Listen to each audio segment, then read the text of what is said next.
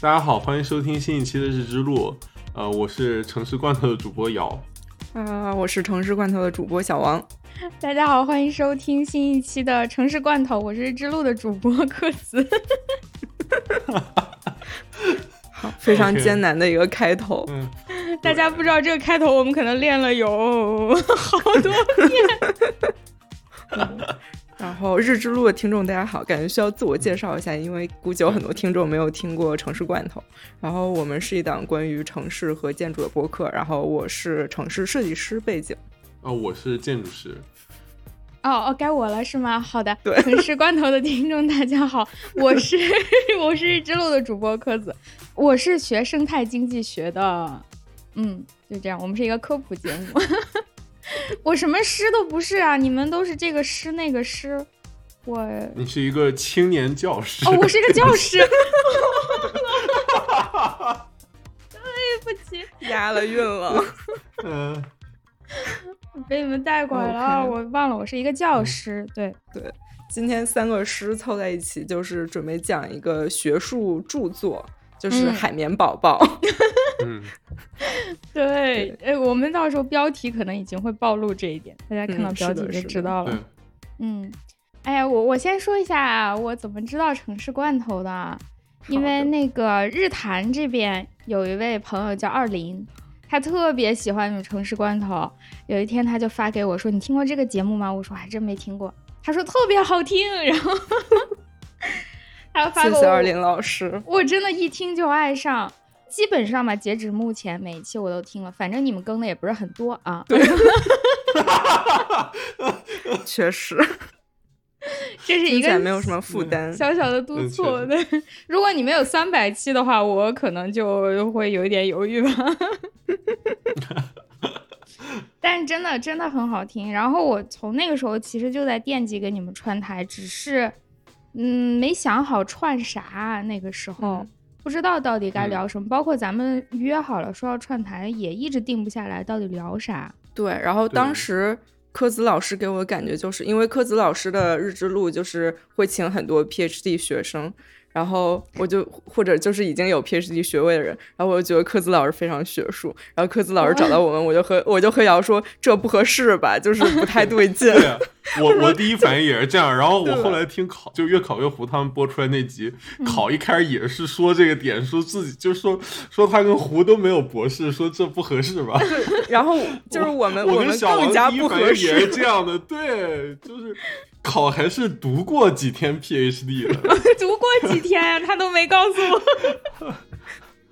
我们俩就是干脆就是，对，非常远，非常远。嗯，对。哎呀，不用不用，真的，我们还有本科啊，还有本科，所以无所谓。嗯，哎呦，反正我们一直在聊到底录什么内容，因为大家自己的专业都在自己的节目，其实聊的挺多的了。对对。嗯，就不知道还有什么新的点可以讲。这个时候发生了一件事，就是我在听《城市罐头》有期节目，叫《城市灌水：城市与建筑影视剧大盘点》。这期节目里头的时候，姚给小王老师推荐了《海绵宝宝》，当时我就好激动。没有，就是，然后科子老师就留言了，就说他是铁粉，然后我也非常激动，我说太好了，就是不用跟科子老师聊学术了，然后我就非常试探的发说，嗯，突然感觉我们应该聊海绵宝宝，然后但其实就是看似这个语气非常轻松，但是其实我已经就是预蓄谋已久，我就特别希望我们就不要聊那么学术的内容。是，最后选了一个跟咱们三个人专业背景都毫不相关的主题来录。是的，有没有考虑过？认识我们的听众的感受。哦，对啊，如果是一个也没有听过你们，也没有听过我的新听众的话，他会对我们离谱，他产生一个极大的误解。误解，我们是这个什么，就是动画主题的播客了，变成。但是很好玩啊，而且我跟你们就是说好了要录这个之后，正好在跟考聊天，越考越好，过他们。我就忍住了没说，我想 八字还没一撇，没想到考主动问我说：“哎，你们是不是要聊海绵宝宝了？”小王已经告诉我了，瑶也告诉我了，而且你俩是分别非常激动的告诉他。足见我们俩在纽约也确实没什么别的朋友了。就是考在考在这个节目里出现的城市罐含考量实在是太高了。虽然人没有来，封杀这个名字，天天出镜。真的，就你们纽约这个华人圈啊，我看也就是两米三个人。我现在觉得纽约吧，也就可能就两个半街区，然后 由于我没有去过，你们现在就是给我造成了这种误解。是个是个村儿来的。哎呀，太小了这个地方，就跟我们的主题这个比基尼海滩比起来，比基尼海滩还比你们纽约大一点呢。人家那个确实，嗯，工种丰富，物种齐全，没错。是的，是的。哎，终于引入主题了，我好累啊！我们今天要聊的 是比基尼海滩。比基尼海滩。对，然后我要提前声明，我之前真的没有看过《海绵宝宝》，然后我最近就恶补，然后录之前我又非常紧张，我又很怕说错了什么，然后所以我觉得针对和我一样的听众，柯子老师就是作为《海绵宝宝》铁粉，也许可以在这里稍微介绍一下《海绵宝宝》。哎呀，但是我这个铁粉吧。我我猜啊，世上不会有人把海绵宝宝当成怎么说深度挖掘的那种作品，真有吗？会有这样的人吗？所以我就准备念一下他的简介，主要是如如果真的有人不知道海绵宝宝，会吗？不知道，不会吧？应该不会吧？但是可能有人没看过，所以我们还是会先讲一点它的基础的知识，就是海绵宝宝它的。英文名叫 SpongeBob SquarePants，它它是个押头韵是吧？押头韵的这种词，就念起来很顺口。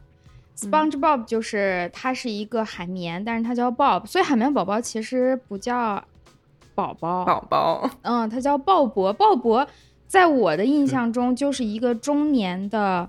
穿着格子衬衫开卡车的农场主，不知道为什么，我怀疑在我看的某一部美剧里应该有这么一个鲍勃，所以，所以他和海绵宝宝。科子老师的这个刻板印象就是集地域歧视、种族歧视跟性别歧视于一身，一上来就踩一堆雷啊！没有没有，我胡说的，太危险了，对不起，Bob。对不起，然后它后面名字后面那个 square pants 就是方形的裤子。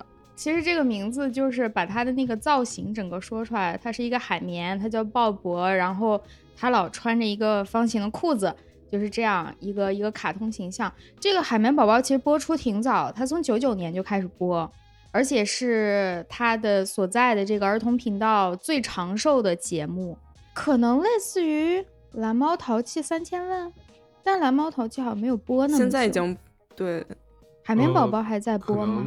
还在播。嗯，我觉得海绵宝宝，哎，这个其实不太相关，但我觉得可以对标那个日本的一些子宫向的动画，比如说柯南啊，然后海螺小姐啊。海螺小姐是什么？哎呀，我是不是暴露年龄了？还有我最喜欢的那个呃，蜡笔小新哦，就我觉得海绵宝宝跟蜡笔小新还蛮像，就是它虽然是给小孩看，但是有好多成年内容，嗯，然后也是一直在更新，一直在就是整体画风也在不停变化，就是从一开始纯子贡，然后后来变得就是逐渐的更多的成人在看，嗯，然后我觉得挺好玩。这倒是，哎，这这两个还真的挺像的。而且你是大人的话，能从里面看出很多不一样的东西。嗯，是的，是的。嗯，好的。然后还有一点就是《海绵宝宝》它的这个创作者叫 Steven Hillenburg，他其实就是一个海洋的这个自然资源方面的专家。嗯，虽然他似乎没有 PhD，我不是很确定，就是他可能达不到上日之路。救命！只能靠作品上位。嗯，他应该也是只读到硕士。对，而且他不一样，他转专业，他就是本科是学这个海洋自然资源规划，硕士他就跑去念动画艺术了。看来就是想转做这个，所以做了海绵宝宝。然后一七年去世的，其实也就是前两年的事儿。嗯，对，嗯。然后它那个设定的海绵宝宝发生的这个地方，我们说了好几遍的这个比基尼海滩 （Bikini Bottom），嗯，或者有的翻译就叫比奇堡，就是字字音译吧，音译的这个这个地方，实际是有一个原型的，差不多就在太平洋那个地方马绍尔群岛，它那个地方就叫比基尼环礁。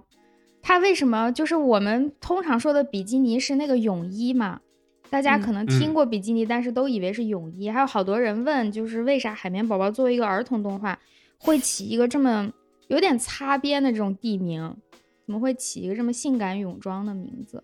是因为它其实是反过来的，就是先有比基尼这个地方，后有人们发明了这个泳衣。比基尼这个地方，这个环礁曾经被用作原子弹还有氢弹实验的场地，因为它远很远嘛，周围也没什么人。然后后来大家发明了这个比基尼泳衣之后，就形容它在时尚界或者对大家的这种审美上的影响力，就像一次大的爆炸一样，所以给它起名叫比基尼，就是反过来的，先有地名，后有这个泳衣。嗯。所以还跟他那个核试验的历史是有关系的。是的，是的。取这个名字。是的。其实跟当地文化，就跟比基尼岛的当地文化什么，其实没关系。没关系。是因为后期的这些乱七八糟事情，然后把这个名字反而弄火了。对对，是这样啊。嗯，这很好玩。这个感觉跟就是比奇堡里面一些文化现象也很像，就是他们也有好多这种乱七八糟的事情。我们一会儿可以聊一聊。是的。嗯，对。然后这个这个比基尼海滩的位置，如果大家对马绍尔群岛没啥概念的话，其实就离夏威夷很近，就在呃夏威夷和新几内亚岛之间吧。就是你夏威夷再往赤道走一点儿，差不多就到这个地方了。应该也不会有人直接这样去找它，所以我大概形容一下吧。这也出现过海绵宝宝和派大星，他们还去夏威夷参加过钓水母大赛，他们是坐公交去的。所以你可以想，这个距离不是很远。好，那这就是海绵宝宝的设定和这个地点设定。嗯，对。接下来，在我们就是具体讨论海绵宝宝，就是这个比奇堡的城市建筑，然后包括他们一些文化呀，然后社会形态之类之前，我们需要先做一个免责声明，就是我们的 后面的这些分析全都是胡说。对，因为海绵宝宝这个动画片，就是其实很显然，就大家只看两集的话，也能发现好多的 bug，就是这个事情特别的莫名其妙。嗯，比如说他们都住在海里，但是他们都只走路，这些鱼从来不游泳，然后你也不知道它到底是有水没水。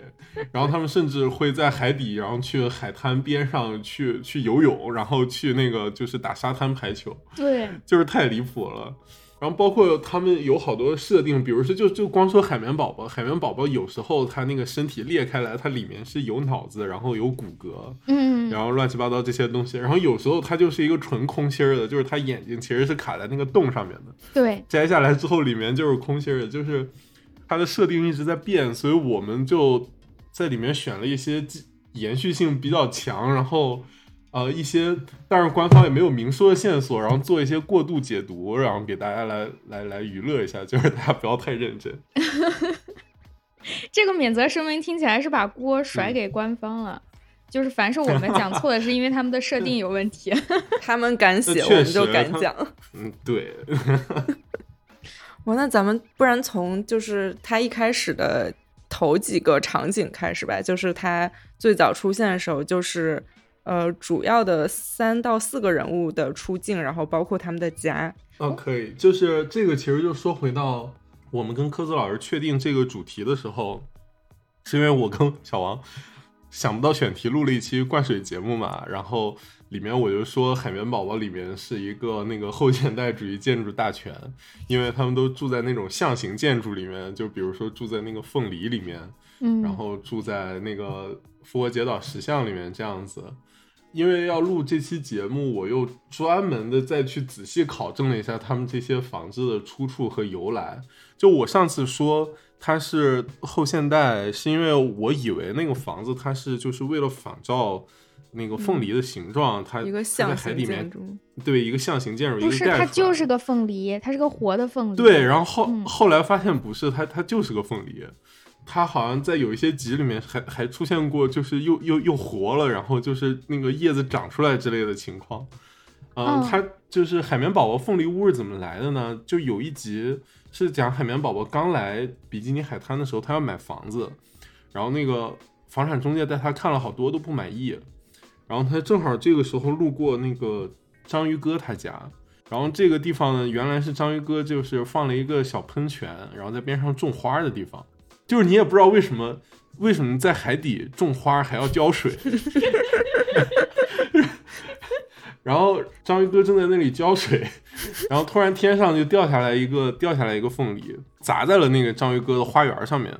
然后这个时候海绵宝宝，然后就发现就突然天降凤梨，他就钻进去了。他说这个房子不错，然后就跟那个房产中介说这房子我买了。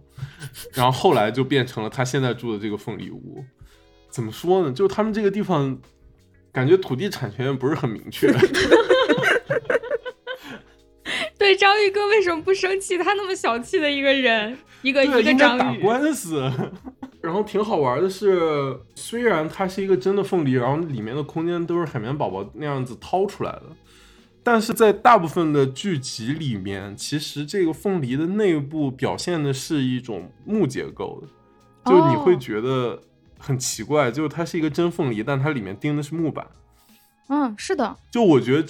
这其实是一个表现上的考虑，就是官方资料上显示，比如说派大星，派大星的身身高是十五厘米，然后你想它这个身高的话，实际上那个菠萝里面它它是没有那么小的木板可以来给它做装修的嘛，但是它那个木板看起来又是正常的木板，我觉得就是只是为了表现室内的尺度感，然后画上去的。如果画一个纯的凤梨的里面的那个的木板。内部的话，对，就是如果他画的是一个水果里面挖空的状态的话，那个观众很难看起来觉得它是一个家的感觉，所以他需要用一些人类熟悉的材质和表现来把它包装起来，让你看起来觉得这是室内。你讲到这儿，我突然想起来，就有些建筑在外假装是一个结构，然后其实就是自己做结构的时候用的是另一种。我没有影射谁的意思。哎，对，比如说。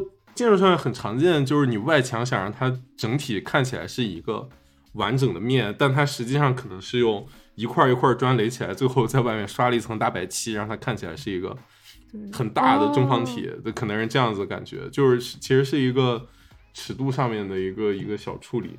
嗯。然后海绵宝宝家的室内也有很多很好玩的地方。海绵宝宝家也非常典型，就是他家的那个整体风格。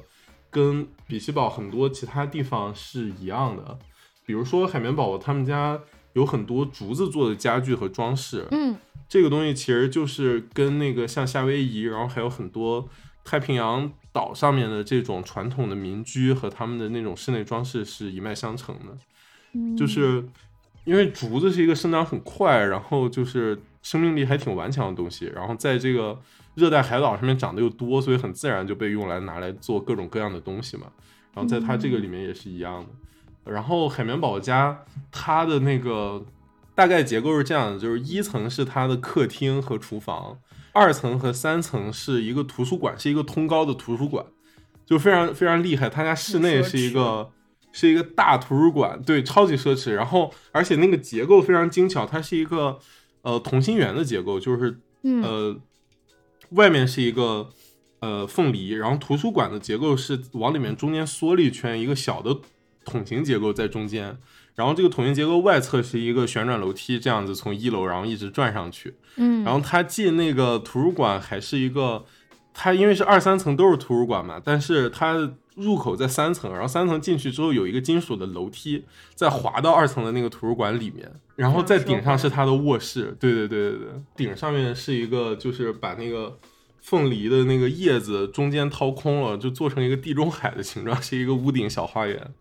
哦，我我都没看到这个，没什么印象了。我对图书馆有印象是有一集他做梦，就讲他可以钻到别人的梦里去，嗯，然后其中一个他钻到小窝的梦里，就是他那个宠物那个小蜗牛。他钻到小窝的梦里，小窝就带他在这个图书馆里转，而小窝变成了一个那种就是先知啊、智者啊那种形象，和宠物是完全相反的。然后带他在图书馆里寻找什么智慧的光芒之类的。我对这个有印象哦，我没意识到那个图书馆是他自己家，我还以为是小窝的什么想出来的东西。是是他自己家。海绵宝宝很神奇，他看起来像一个文盲，你知道吧？但是他 你要得罪鲍勃多少次？啊！希望鲍勃粉不要骂我。哎，其实他们每个人家里的那个装修。就我一个外行来看，嗯，第一是它跟它的那个外面的造型真的是没有什么太大关系，一打开门之后就纯粹是另一码事儿了。第二是它屋里那个装修特别体现每一个角色的那个性格吧，生活习惯。就其实你看他家装成什么样，你就大概知道他是一个什么样的人了。比如海绵宝宝家就是很本地化，但是也没有太多的突出特征，没有一些奇形怪状的东西。他们那个邻居章鱼哥家，章鱼哥家就因为他爱好艺术嘛，他是一个文艺青年，然后还有点装那种，所以对对对，他家就就还挺突出的，有一些奇奇怪怪的，嗯，你们艺术圈的事情我不懂，就大概什么 什么什么现代了、当代了，就是有点那个劲儿劲儿的。他家里还放着他画画的东西啊，他最喜欢的吹黑管啊之类的那一些。然后派大星家吧，派大星就就太原始了，他家就是一堆沙子。派大星家根本就很难称之为一个家，他所有的东西都只是一个沙子堆出来的样子，是根本不能用的。他有电视，他有床，有这个有那个，但全都只是垒出来的。那个电视只是 他看到别人有电视，他也想要，他就拿沙子堆了一个电视。对他冰箱也是沙子的。对啊，派大星就好神。还有他们那个朋友山迪，那个松鼠，呃，山迪就是文武双全，太太强了，又能打架，然后他又是个科学家，所以他们家就整个充满了高科技。各种各种那种设备什么的，你看他家，你就知道他肯定不是一个平凡的松鼠。一个松鼠会出现在海底，它就不是一个平凡的松鼠了。对，三弟家那个，其实我感觉原型应该是富勒的那个蒙特利尔生态圈。对，就是上次我们说是生态圈二号，其实不太准确，就因为生态圈二号是一个很复杂的。是一个建筑群，对，然后它有好多像水晶宫一样的房子，然后还有一些塔楼什么的。但是三 D 家真正就是外观像的，其实是富勒做的那个给蒙特利尔世博会做的那个蒙特利尔生态圈，就它是一个用钢结构搭的一个大的穹顶，嗯，一个一个直径七十多米的球，然后整体高度有六十多米，就是它是有一部分是那个在地下的，上面的部分有六十多米，然后里面是一个。七层还是八层的建筑物，这个其实跟三 D 家很像。三 D 家就是一个玻璃罩子，然后里面是一个一个德州的郊区小屋和一棵大树。对对对，对。然后他家房子边上有一个火箭，嗯，就是是他是他那个就是回他老家用的交通工具。然后这个火箭其实也很好玩，就是因为三 D 是因为三 D 是一个德克萨斯人。然后他们家就是火箭也算是他们家土特产，就因为 那个美美国那个所有的火箭发射基本上都是在德州，就是在休斯顿的那个航航天中心，所以就是我感觉他这也是就是带来的。我还我还去过去过休斯顿那个，对，哦，算是见过三 D 家什么样。对对对，不过三 D 那个火箭它也不是完全用，就是它有一些集。他亲戚来看他，其实坐的不是火箭，是一个他那个穹顶里面有个大管子，嗯，然后那个管子可以把人就是从那个海面上面直接吸到他们家里面，然后也可以直接就是吐泡泡，再把这些人吐到海面上再回家，就是整整个一个黑科技的一个感觉。对呀，对。然后我们刚才不是说生生态圈二号和富勒的那个生态圈吗？嗯，就是富勒那个，其实它不是一个严格意义上封闭的生态圈，它只是一个展示用的东西，它它不是一个完全封闭的那种，跟生态圈二号那个概念上其实是有差别。它本身也比生态圈二号早大概十几年，就它是六几年就做出来，然后生态圈二号到八几年了嘛。嗯，我们需要大概说一下生态圈二号，不然提了半天。你来说一下 啊，我我只有一点模糊的印象了，就是其实生态圈二号是大家试试图做一个试验，我们能不能在一个封闭系统内？所谓封闭系统，就是物质和能量都不对外交换的这么一个系统内，嗯，复制出一个地球。地球是生态圈一号嘛？地球现在已经是一个完整的生态圈了，但它其实是有能量交换的，要吸收太阳能。但是物质对外基本是不交换的，我们就是试图在地球上人造再造出一个小的这样的环境内，让它自己的那个能量、物质、食物什么的，让它运转起来，看看它能运转多久。如果能成功，也就意味着我们可以自己在另外造一个生存的地方，比如说去其他的星球啊之类的，我们可以想办法活下来。但反正是失败了，是失败原因很多，就是你有很多细微的地方。不考量到的话，它都会造成你的这个平衡被打破，然后最后就没有办法运转下去了。对，其实生那个生态圈二号，它的整个背景说起来跟这个比基尼海滩也是有点相关的，因为它的大背景就是在冷战下，然后大家也幻想说，如果发生了核灾难，我们如何就是有一个比较好的环境可以继续延续下去嘛？嗯。就这个感觉跟那个比基尼岛它本身的那个就核试验的那个历史还是有些挂钩的。虽然主创肯定没有想到这一层，但我就说了，就是，这真是过度解读。对，没办法，人类历史上可能就也就这些大事儿了。说就就这些事儿，确实确实。呃，三弟，我觉得他不但是一个科学家，他应该就是做航空航天的。他的那个技能点点的还挺专业的，就是在这个航天方面，包括他出门的时候，因为他在海底嘛，嗯，他出现在海底，其实我感觉影射的就是人类出现在太空的整个状态。他穿着他那个宇航服，对对对，对，可以跟别人说话什么之类，但是他必须通过那个宇航服里有空气，他要单独吸空气，好像还出现过那个头盔进水。他可以拿一个东西把那个头盔里的水吸出来。哦，嗯，他有个什么塞子之类的，他可以调节自己身上的那套宇航服，包括他家里的装饰。他进门的时候就跟那个科幻片里你进太呃进那个叫什么空间站，它会有两道门嘛，你先穿着宇航服飘进去，把外面这道关上，然后再把里面那个打开。三 D 家也完全就是这样的。他们家也是有空气冲进来，然后再对对对，他要把他们家和外面那个海水整个隔离开。是的，呃，然后除了这几个主要人物家，其实我觉得很好玩的还有那些就是作为背景的那些歪七扭八的小房子。嗯，这些房子大概要么是木板的，要么是金属，大部分是金属的，就是他们歪七扭八，然后上面有几个就是。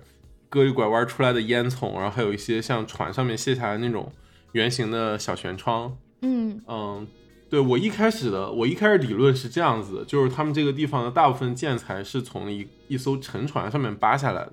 可能比如说这个海域出现了有几艘这种这种铁皮船，然后沉在海底，正好被这些海底生物们就拿去拆了。嗯，就是大概搭一搭，把自己房子就又搭出来了。但我后来想，我觉得这个有一个 bug，就是忽略了，还是还是那个尺度问题，因为他们主要角色大概就十几公分高的这个理论来看的话，真正船上面的舷窗和铁板给他们做房子其实是完全就是过大了，太大了，对。但是他们这个这个剧里面又没有表现出，就是他们有任何的。建筑技术可以进行金属加工，研究者很严谨，所以我我大胆推测，他们这个地方主要建材，因为因为他们这个海滩上面其实是有表现的，就是他们这个上面的岛，就是人类生活的地方，大概是有表现，其实是一个类似就是那种热带度假区，就是跟夏威夷很对对对，跟跟夏威夷很像的一个地方，所以我猜他们这些东西是哪来的呢？是给这个岛上面。运旅游纪念品的船沉了，然后他们把纪念品拆了。哎，很有道理啊！虽然你是猜的，但是好有道理。对，因为因为他们其实是有很多，除了像他们这种歪七扭八的铁皮房子看不出船型之外，他们其实还有很多，就是我们之前讲象形建筑，比如说它就是一艘小船，嗯，然后包括它是一个船锚，然后它是一个灯塔。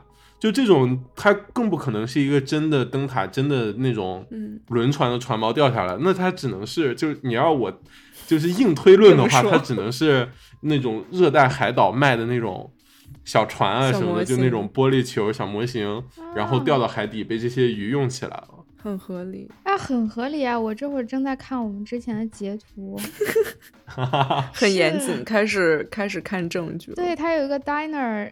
然后就是一个小船，一个小小的船。是哦，他们好像没有这个技术来把这个船做出来。还有那个谁家，谢老板家就是一个船锚。如果这是一个真的船锚，也太大了，太大了。嗯，然后驾校还有灯塔。是的，是的。我还感觉有好多那种，就城市里那个歪歪扭扭房子，好像是那种你喝的那个易拉罐饮料，然后你哦，就是削了一下之后。对，很多像易拉罐的。哦，就是。然后上次我们不是主要说那个，就是上次我们定选题的那期灌水节目，说的是后现代嘛。然后这些歪歪扭扭房子，其实你要硬签上附会的话，它其实跟跟盖里的那种，就是啊盖里的那些房子其实很像，对吧？材质的感觉也很像，其实材质的感觉很像，就是那种金属片一片贴一片，就他故意表现出那种。互相叠加，然后那种铆接在，就是那种钉在一起的状态。嗯，然后我觉得里面最最典型的那个房子就是他们的医院。嗯，他们的医院大概就是一个木头箱子，然后外面有一些这种歪七扭八的金属形体，就是在上面对铁皮拐来拐去。这个就是非常典型的，就是 Frank Gehry 做设计的方法，就是他用几个那种。而且颜色和质感整体都是一样的，确实。那那我采访一下你们，他这么设计是想表达什么呢？这就有点复杂。我觉得可以这么理解，就是它这种设计是在后面，它有一个基本的体量，就是那个盒子，盒子跟你平时看到普通建筑是一样的，然后但是它在外面就是。加出来延伸的这部分就是它想表现的部分，就有点像，就我觉得不知道表达什么的话，就是海绵宝宝这张这个截图是最好的说明，就是因为因为文字我我觉得很难讲，但是它这个就是附加在上面那个感觉非常好，嗯，就有点像几个铁罐子寄生在了一个木盒子上面，然后形成了新的空间，然后甚至它前面那个医院前面会放一个救生。半拉救生半个救生圈，对，跟那个盖里早期做的一些东西也很像。就他做过一个 做过一个餐厅，然后就是一条一条鱼啊，我去过那个耶。还有一个是我忘了功能是什么，就是它的那个入口是一个大的望远镜立在那儿。嗯，所以这一部分就是告诉我们，传下去盖里的建筑是跟海绵宝宝学的。那不是海绵宝宝是抄盖里的。你们这么讲完之后，我再看这几张截图就完全不一样了，还是有设计的。对，是有设计的。他们会不会真的是有这个参考呀？可以说，你这么说完，我感觉不是瞎画的。他们这这些，刚才瑶就是展示了一个建筑师怎么推销。莫名其妙 方案的一个过程，然后科子老师已经被说服。我但凡有钱，我现在已经下单了，知道吧？他们还有一个有意思的就是，除了大家的家呀，还有这种公共设施，他们其实也有娱乐场所，就纯娱乐，不光是说超市买东西、医院什么这种，就它有一个类似于，嗯，那种乐园。类似于人类的手套乐园，对手套乐园，它叫 Glove 那个手套乐园。我第一次见到的时候，我觉得很神奇，他们为什么会觉得手套好玩？但从你说完那个理论以后，啊，我觉得还有挺挺有道理。就是你说完的这个这个，他们把纪念品给弄翻了，弄到海底的理论，它有可能也就是一艘这个装手套的这个船给翻了，嗯，所以落了一海底的这个手套。他们其实手套经过他们那个游乐园之后，我觉得手套可真是好玩啊！有这么多玩法，它可以被吹成气球，然后它可以做各种造型，还能就是打来打去、弹来弹去，手套好好玩啊！对我看他们那有几集就是在手套乐园里玩，我觉得他们那手套像避孕套，就正常手套怎么能吹成气球啊？所以它就是你那么大量的这同一种手套，肯定就是运这个手套的船。那个手套，对对对，医用手套吧，应该是那种橡胶的。哦哦，对对对对对对，你这个解释比较合理。我那个掐掉，我们把这个尺度往回拉一拉。是海绵宝宝，不是城市罐头，平时不是不是这样的一档节目。对对对，那怪我了。反正挺好玩的，就是他们还有特地设计，嗯，这一些也也有，对对啊，手套乐园是一个，就是我对他们整个建筑就是胡说理论的一个重要转折点。就是我之前上次录节目的时候，我觉得他们这些东西都是为了象形，都是为了让你看起来像一个那种热带海岛度假的地方会看到的东西，比如说盖的像一艘船的餐厅啊，然后。像一个那种海盗宝箱的那种房子呀什么的，但是自打我又多看了几集，我看到手套乐园之后，我觉得不是那么简单。就我我更倾向于他们是捡垃圾捡到的这个说法，是因为手套乐园里面的手套跟人类的手套其实是没太大关系的，就是他们对手套的玩法跟人类对手套的用法和认识，是是是完全区分开的。就是其实我觉得也能说明他们本身的当地的文化。并不完全是在模拟人类文化，就他们其实是发展了很多自有一套自己的东西。就比如说，他们那个进去在手套乐园里玩，他们不是说你要手上戴一个，比如说你按人类的想法想，肯定是你戴一个就是他们标志性的手套进去作为门票啊什么的啊是，然后可以就是有好多互动方式什么，但他们不是，他们是要把那个手套当做帽子戴上去，然后戴上去了之后。他们的智商就会降低，我也不知道什么原理，就是那个手套特别紧，海绵宝宝的智商也没有什么余地了。对，就派大星说，派大星劝海绵宝宝，你赶紧戴，戴了之后就能特别快乐，然后就能当傻子。然后两个人戴上之后，然后就是瞳孔放大，开始流口水，然后就像婴儿一样在里面就一边爬，然后一边玩，就特别开心。就这个手套还有点危险，听起来像个毒品，你知道吗？对对对。是的，这系列节目背后都是有深意的。这么想真的是很危险。哎，这个话题其实就引到我们对海比基尼海滩一个最大的认识，就是它就是一个资源型城市嘛。它会变成现在这样，它的所有特征、所有住在这里的生物之间的关系，然后他们的行为、他们的消费等等，其实都是基于他们这些东西是捡来的。他一些乍一看不合理，乍一看只是为了动画而设计的那个，就比如大家之间互相不会吃，它没有食物链，所有这些生物都是平等的。这种情况，嗯，在动画里你可能会觉得啊，那这就是动画设定啊，我怎么能让它互相吃呢？但是仔细想想，如果它所有的资源都可以靠捡过来，就像人类社会的这个这个资源型城市一样。那么你就是从天而降，或者从地下挖出来了这些资源，我们用这个就好了。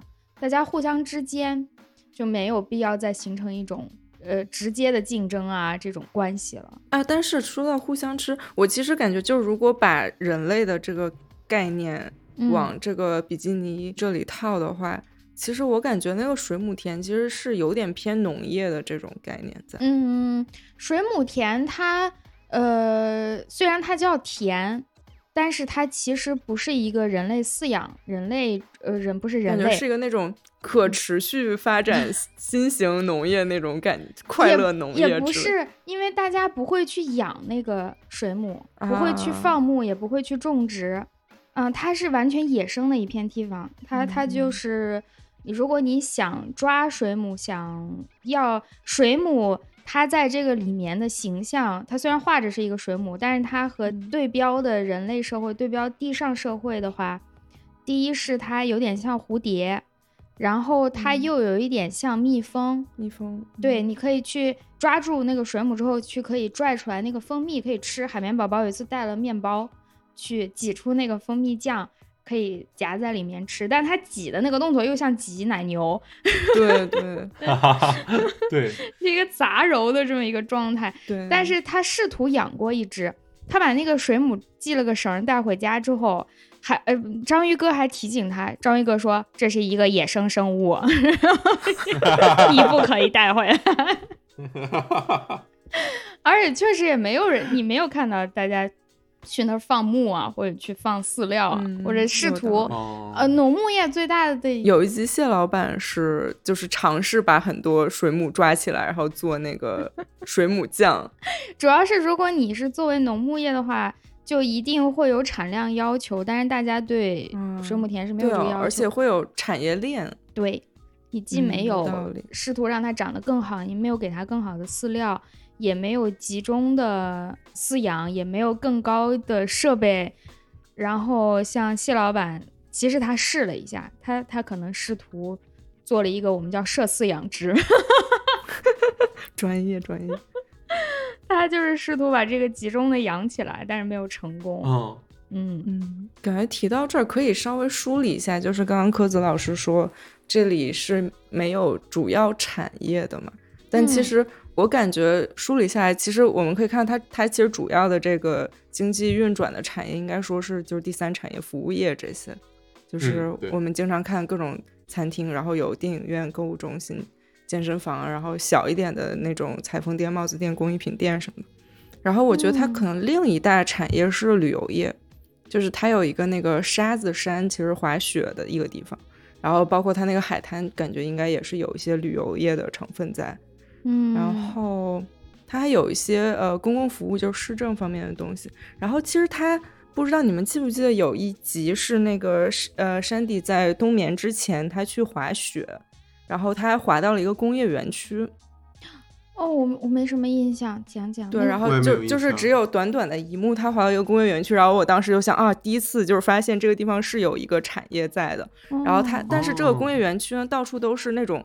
生锈的建筑，然后和和一些工业的那种东西，就是感觉它又在运营，但又有一些老旧。然后这个工业园区其实是变成一个那种体育运动的地区，所以感觉也许我 们这不是首钢大跳台吗？对对对，就也许可以把这个地方定位为一方面是资源型城市，一方面可能是一个工业或者后工业城市。哦，然后对，就刚才科子老师说，就是首钢大跳台，对，就是首钢的大跳台是一个就非常好的这种。后工业区转型的一个例子，类似的还有就是，呃，首钢参考的德国鲁尔区就非常著名的这个后工业区。然后鲁尔区之前是因为东西德合并之后内部经济重组，它就从那个煤炭转向了进口石油，所以后来这个煤炭工业区就终结了嘛。这个地区就开始转型，它的关税同盟矿矿业工业区。就煤矿工业区就变成了一个那种文化场所，然后就成为现代工业建筑的一个标志性场所。它就有很多休闲活动的地方，然后有它的十二号矿井，现在就改成了那种呃非常有包豪斯风格的、带有各种钢架的红点设计博物馆。嗯，所以就整整个一片地区就转型成一个文化区。然后首钢也是我觉得做的很好的一个。转型的一个一个地方，没想到这个工业园区是出现在第一季是九九年，就当时的人其实已经对也也估计也是从鲁尔区借鉴，然后就做了一个这种转型的。对，嗯，其实现在国内也挺多的，就是工业园区转为这种艺术，好像这种冲突大家很喜欢。对，因为它那种空间是是很好做成一一些就是公共建筑啊什么的。对我一下想起好多个。哦，那它还是有产业，对它这个可能是其中一个产业，但感觉是一个停半停，起码是半停的一个状态，所以就感觉是个后工业区。然后除了这些产业之外，我感觉它这儿的那个哦，它有自然资源，就是它附近有一片海带森林，然后所以这 就调研进行了充分。然后还有就是市政设施，它有一个垃圾场，然后它有很多公共服务、文化教育的东西。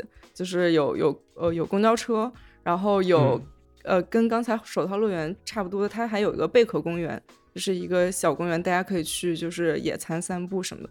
然后有医院、养老院，有博物馆，有音乐厅，有小学、中学，然后有社区大学，还有驾校。我感觉是一个起码是一个中型城市，就是是的，是是一个底子很好的城市。然后最有意思的是，它有一个建筑叫海珍。然后它是比基尼泳滩最高的纪念碑，它也是出现在那个山地滑雪的那那一集。然后它它就相当于比基尼海滩的一整个的这个地标性建筑，标志物。然后对标志物，然后它的这个造型其实是从那个呃西雅图的一个那个最著名的那个地标景观那个观景塔来的。哦，对对对。然后瑶刚才说到那个。哪个东西原型是蒙特利尔世博会的什么来着？山地山地他家啊，对对对，山地那个玻璃罩啊，对对对。然后这个海珍的原型太空针塔，然后其实也是当年呃西雅图的那个六二年的世博会而建的，然后吸引了二百三十万的游客。而且这个很有意思的是，对于国内的人来说，地标建筑我们可以想象，基本上大部分是市政府。或者是就是公共这边推进的嘛，尤其是这种塔型的东西。但是这个太空针塔，它是一个私人投资进行的，然后它是当年的那个世博会主席呃爱德华卡尔森的一个想法，然后他又找到了一个建筑师叫约翰格雷厄姆，然后他们俩一块儿商量的，然后完全是私人投资的一个东西，做差不多之后，距离就设计差不多，然后又要买地。而且就私人投资，整个买地过程也很复杂。等一切都 settle 好了之后，离这个世博会开幕仅仅只有一年的时间。然后他们就整个就是感觉跟中国速度差不多，就整个施工团队夜以继日的工作，然后终于在这个开开幕之前赶工赶完成了。所以感觉这个就是还还挺好玩的，就是国外的一个一个城市最重要的地标性建筑，其实还可以是一个私人投资的一个。就是一个想法，然后就赶快赶工建出来，这样好贵啊！有说多少钱吗？包括地呀、建它呀？地是七万五千美元，这七万五千美元会不会是美建筑造价？你差十年，那个数字就完全没有参考价值了，因为那个通胀，对通胀反映到这种巨大的城市项目上面，就你完全没有感觉。嗯，它是六二年四月完成的，耗资是四百五十万美元。当年四百五十万应该是挺多的，六二年的四百五十万美元，对，那还是挺多的，嗯。但具体它有多多多，其实咱没有概念。对对，举个例子，比如说那个北京鸟巢，嗯，它是零八年奥运嘛，然后它之前它建成的最后造价是二十亿人民币，但是二十亿人民币我们现在来看，感觉没那么贵，嗯。就是是一个很便宜的价，二十亿人民币现在盖啥都不太盖得出来。真的吗？便宜我也是说不出口的呀。因为因为你现在可能一个中学你盖一个普通的体育馆都要将近一亿元，你很难想象鸟巢那种就是世界级别的体育馆居然只要二十亿人民币。就是那个纽约那个以前的双子塔那里，后来新盖了一个呃地铁换乘站叫 Oculus。然后建筑师是卡拉特拉瓦，啊，卡拉特拉瓦就咱们之前奥运那期聊过，就是就那个地铁站的造价是十亿美元，就一个站，然后就一个站，然后你要想这个，但是但是那个东西就是它它造价其实在现在也是高的离谱，但是你也很难想象，就是零八年十几年前世界上就是最大的钢结构建筑鸟巢只花了二十亿人民币，嗯，就是可以想见，就是这个。这个东西变化之快是是远超我们想象的，就更不要说就是我们出生之前六几年、七几年的事情，就零八年的事情，你现在回头看那个物价跟现在比已经是就是几倍的差异了。嗯，所以往回推，就是比基尼海滩应该也是挺有钱的一个地方，就是可以有这么一个地标性，是一个中产城市，其实对对对，就起码是一个。不错的中等规模的这样一个比较好的一个城市了。但这个城市里，就是如果不谈刚才说的那个工业吧，因为它基本上也转型了。这个城市里的所有人怎么说呢？就大家都在互相服务，它很像。对，我小时候去我姥姥家，我在另外一个节目里也讲过，就我姥姥他们是在一个矿场工作，所以那个山头呢住的就都是这个矿场的人。大家就封闭的住在这里，后来那个矿场倒闭之后呢，也有一些人没走，还留在那儿，就是这种比基尼海滩的状态。就你卖给我东西，我卖给你东西，对，就很少的钱在这个山头上这么来来回回的转。来回，对。当然，比基尼海滩很有钱了，但我觉得他们也不是很在乎钱。这里的人，尤其最突出的就是派大星，我根本不知道他钱是哪来的，但他也没有饿死。海绵宝宝有工作，呃，章鱼哥有工作，海绵宝宝甚至是一个很优秀的厨师，非常优秀。对啊，他很厉害。但是派大星呢，每天就是玩啊，他一点不工作，他还有钱，虽然不是很多，他影响海绵宝宝工作。对对。自己不学习，还不让同桌学。他虽然不是，说不定还说不定派大星是那种就是回家偷着学，就 晚上上夜班是吗？也没有，好像没有表现过，我没有印象，没有表现过派大星有什么工作或者试图做任何工作，好像都没有过。是的，是的。嗯，那经常就出现在那种垃圾堆里面，然后在那里翻垃圾，然后什么。说起有没有工作这个事情，我觉得他们的社会形态其实也很好玩儿。就因为我们看动画的话，它是一个很典型的，就是那种美国小城镇的感觉。对，就是生活是很美式的，在家里看电视，然后独栋的房子，对，然后除了主角，大部分人都开车。对 对。主角因为考不了驾照，对对对，然后迪士尼式的那个游乐园，嗯，然后各种各样这些东西，但是实际上你仔细看的话，会感觉他们其实不太是一个我们说的资本主义的那种社会环境，因为因为就算包括派大星没有工作，但是他也住的就是那个一堆沙子里面，他好像也没有什么。就是也没有什么那个消费需求，但是像海绵宝宝，其实他的生活规格还蛮高的。他养宠物，然后有独栋的房子，然后还有还有一些奇怪的业余爱好，然后还藏书，然后各种各样的东西，还去还去考驾照，虽然一直考不出来。但是你仔细看，你发现海绵宝宝的工资其实只有只有五美分。就这，谢老板有一次还把他炒了。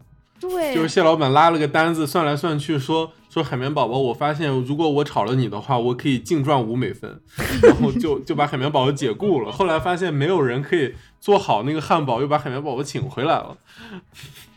就是海绵宝宝也很不在乎钱，对，蟹老板很喜欢钱嘛，所以就想办法的骗他说，我如果给你优秀员工，就不给你发工资之类之类这种话。是的，是的，他很在乎自己的那个头衔，他首先他很喜欢他的工作。他非常喜欢做汉堡，所以他不是出于挣钱才去上班，他就是想去做汉堡。然后你只要夸夸他，他连钱都可以不要。是的，是的。所以他的工资其实也不能代表大家的平均工资水平，这是他是一个特例。对，别人可能不挣这么点儿。嗯，但是讲到这儿，就是瑶讲到它是一个非常典型的美式生活的这样一个地区，我又可以进行一波过度解读。快来，就是，嗯，对，就是有一集是章鱼哥，就是厌倦了和海绵宝宝他们当邻居，然后他说他要搬到一个新的社区，然后那个社区就叫那个章鱼社区。然后全是章鱼哥，全是章鱼哥，然后是一个专门为鱿鱼，呃，为 sorry，专门为章鱼创造一个就是那种封闭式的社区。然后如果我们来看这一集，应该是在第一季嘛，第一季是在九一年的时候播出的。再回来介绍这个章鱼社区，它就是所有的房子形状都是章鱼哥的那个石头屋的形状，然后每个房子就是只有数字来区分嘛，然后它又是和外界隔绝的。然后如果我们看当时的美国的城市形态，其实可以就是很明确的想到，就是它其实就是美国战后出现的那种，呃，以白人为主的，然后非常中产的收入都非常统一的，对中产社区。然后包括就是这个是战后兴起的嘛，然后美国八十年代兴起，九十年代走到就是比较高峰的一个一个新的运动叫 New Urbanism，就是新都市主义。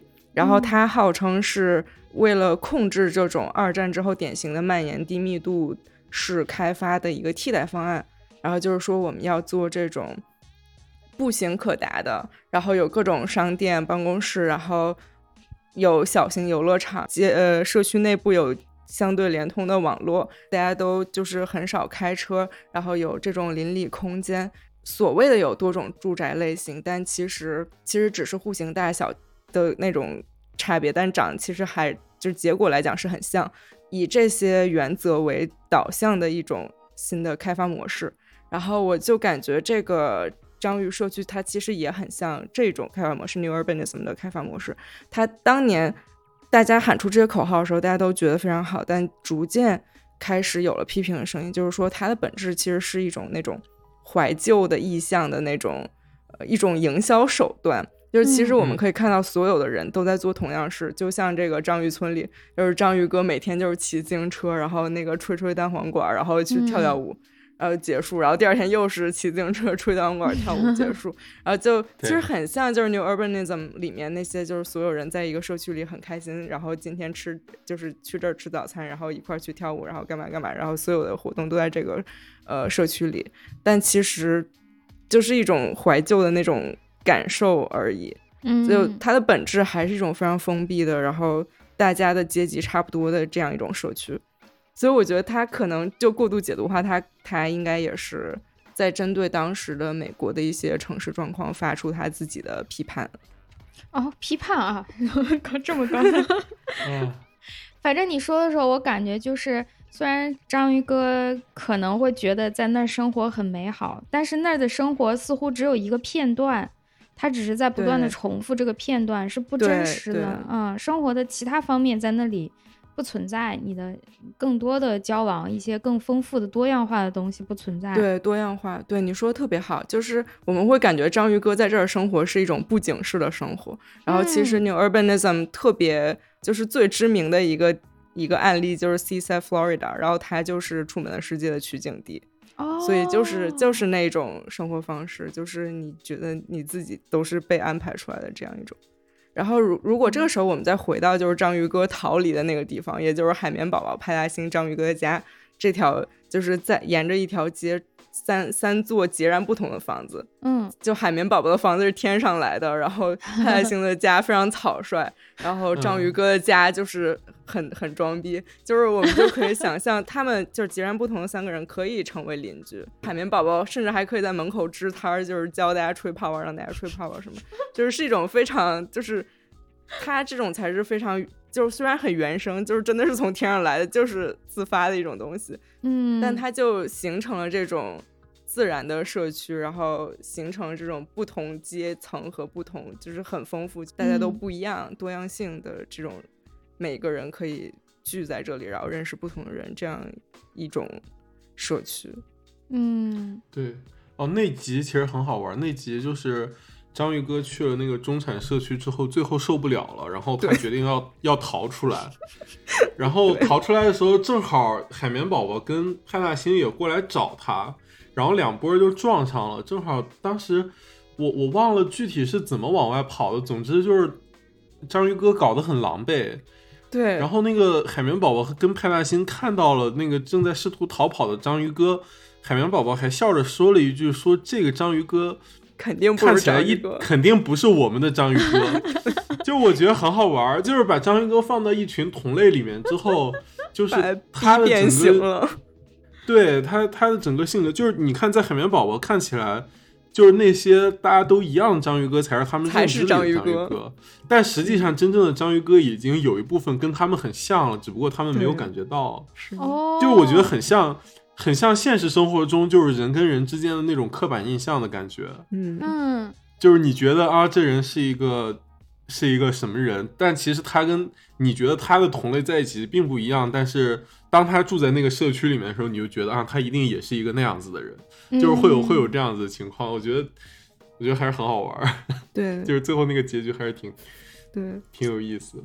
嗯，不能细想，海绵宝宝真的是好学生着呢。对，海暴雪。哦，说起城市环境，其实一开始的时候，比基尼海滩它官方设定只有五百多人，但是当我看到最新的十季、十一季、十二季的时候，它明显的就是城市规模大了很多很多，然后甚至有好多集出现了那种就是城市里面比较脏的那些角落。嗯，就我觉得。就是比如说城市，就是楼跟楼中间那个小巷子，嗯，呃，就很像那个，我不知道大家有没有看过各种不同版本的蝙蝠侠。歌坛是，呃，歌坛对，歌坛就是那个那个布鲁斯韦恩，他跟他爸妈不是看看歌剧嘛？对，看歌剧从那个后门出来，然后被一个抢劫犯就是给抢了，然后把他爸妈给给给杀了，在那个一个很脏的那个小巷子里面，就是那个歌剧院的后门。然后好多这这种类似的空间。然后歌坛的现实原型不是芝加哥，就芝加哥其实这种空间它是有一个法律规定的，嗯，就是他们这个巷子就是就是 alley，它其实是有一个规划上的条例，就是说每一个 block 都需要有一个 alley。就比如说一个长条形的 block，然后两边是街，就比如说南侧和北侧都是街道，嗯，然后你两侧这些这些房子朝中间，朝这个他们的后后门这里需要开一条小巷，然后来贯通，然后这个后门的一个小巷就是用来放这些垃圾啊，然后比如说那些垃圾车什么，其实都只在这个巷子里面走，它不会走到大路上面。哦。像纽约的话，比如说我们住的这种公寓楼什么，其实我们的垃圾都是先放到路边的，就是就就就在正门口，就放到路边，然后再再一起拉走，因为纽约那个密度太高了。嗯，但是像芝加哥一系列这个美国中西部城市，他们规范里面都有一条，就是说要做艾利。然后但是呢，艾利有一个问题，就是当你那个城市市中心密度大了之后，不可避免的就是它会出现一些。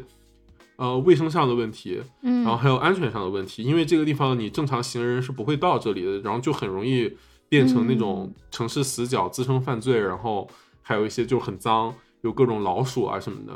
芝加哥甚至有一个口号说，就是把老鼠从我们的前厅驱赶干净，意思就是说后院可以，就是那个艾利里面可以，就是前门不可以，就大概是这种感觉。所以有一集很好玩，就是章鱼哥。在超市买了东西，然后拎着个袋子，就是抄近道走在艾丽里面，然后背后有一个就是虎背熊腰的大鱼，就正好也走进来，然后他就非常害怕，他就觉得那那条鱼是要抢劫他，然后他就把那个袋子扔了，撒腿就跑，就就溜了。溜了之后，他又去找那个海绵宝宝和 Sandy 去学空手道，他说他要复仇，他要去打那条鱼。后来他就学成了，然后过去把那条鱼打了一顿，但那条鱼就很委屈，说我只是，就是你只是掉了东西，我想我想还给你，你不知道为什么跑了，然后今天你又打我，嗯，好可怜啊，就是一个很典型的这种不不太好的城市空间，嗯，然后让让人的心态，然后包括产生了很多这种现实问题的一个案例。是的，嗯，哦，我以前不理解，就是看美剧啊、电影啊，里面有你说的这种案例，我不知道它是啥，我还觉得很奇怪，怎么就是酒吧呀之类的，它经常后门推出去一个垃圾桶，然后很阴的那种阴暗的小路，然后大家在这里打架或者什么什么之类的，我还奇怪哪来这么多这种小巷子，原来是法律规定的，是的，好怪，好怪，因为在我们这儿很少。其实你想想，你要出门走到一条没有人会去的街，是很难的，很少有这种路。如果它这么没有必要有人去，那里就不会有路。突然觉得我们讲了很多，是不是应该插一首歌了？我们录了一个小时了，都还没有讲。好啊，好啊。下面为大家隆重推荐音乐人柯子，在这儿唱。对，不然。太可怕了！我我这两天看能不能再好好录一下，不然太丢人了。已经非常好了，我回头制作一下。我马上花钱百万制作，为大家播出音乐人柯子老师的最新力作《海绵宝宝》。好，太可怕了！我就是之前说让我唱一版《海绵宝宝》那个片头曲，插到这个节目里。就我们也没想到柯子老师就是性格这么好，我们说了柯子老师，听起来就是没主意这个人。我本来就好奇试一下，我没唱过这个歌，它很难唱。如果你们有兴趣试一下的话，对，能能感觉出来其实是难唱的。对，它完全不像一个一般的。动画片的歌曲都会顺的那种，对呀，它很绕口，它像一个绕口令。我觉得它不像普 通动画片的歌，是想让小朋友学会。这个歌好像是想让小朋友进阶，就是 跟你们这练 练口条的机会。它还有个加速是吧？它那个歌里面巨快，它巨快，那个船长哒哒哒哒哒哒哒哒哒。对，那个船长可能上船之前说相声的吧。巨快，笑死！反正我是练了好多遍，我好不容易练会了，所以录下来发给你们听听，就是这样而已。我没有想到你真的会用它，用呀用呀，发都发了。哎呦，可怕！好吧，那就摧残大家一分钟，好在歌也不长。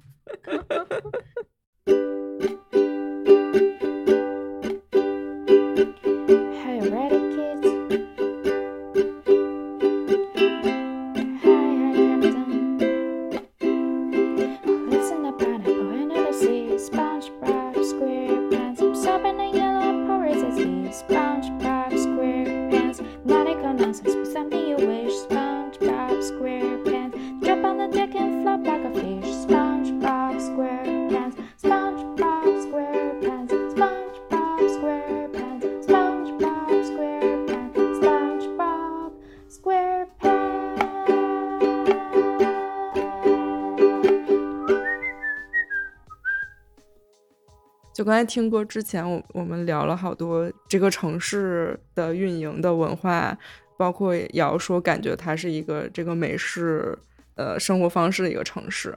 然后，但是我又觉得从另一面来讲，它其实同时也是一个非常有社区感的城市。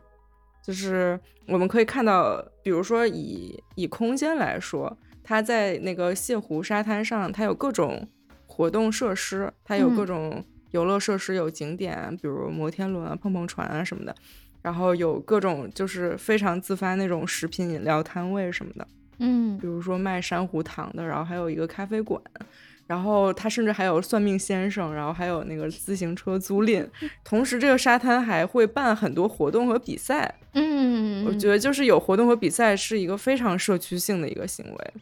包括有有一集是蟹老板就非常爱钱嘛，然后他就要赶走沙滩上的开发，然后为了赚钱去开一个垃圾焚烧厂，然后就大家一起阻止了这件事儿发生，就是一个非常有社区力量的一个行为。如果大家感兴趣，也可以听城市罐头有一期讲这个纽约开发，然后我们有讲就是当时亚马逊要开新总部，然后当地的人是怎么去把这件事儿就是也。停掉，就是利用社区的力量来捍卫自己的社区的这种资源和文化。那期我听了，我还挺惊讶。我下意识也觉得亚马逊如果来我所在的城市是一个好事儿，嗯，代表更多的工作机会啊、钱啊之类的。对，但是你们讲完之后，我才明白，对，是的，它带来的负面影响可能更大，尤其是结合到我自己。呃，可能和这公司不会产生什么关系，我没有办法去工作的情况下，对对，嗯，那他对我的受益人，对他对我的压迫和挤压吧，这种会更多一点。是的，嗯，没有想过这个。你刚刚说算命，我想起来，他肯定有算命。这海绵宝宝里面还有鬼，还有神，挺全乎的，但是肯定得有，非常丰富。对。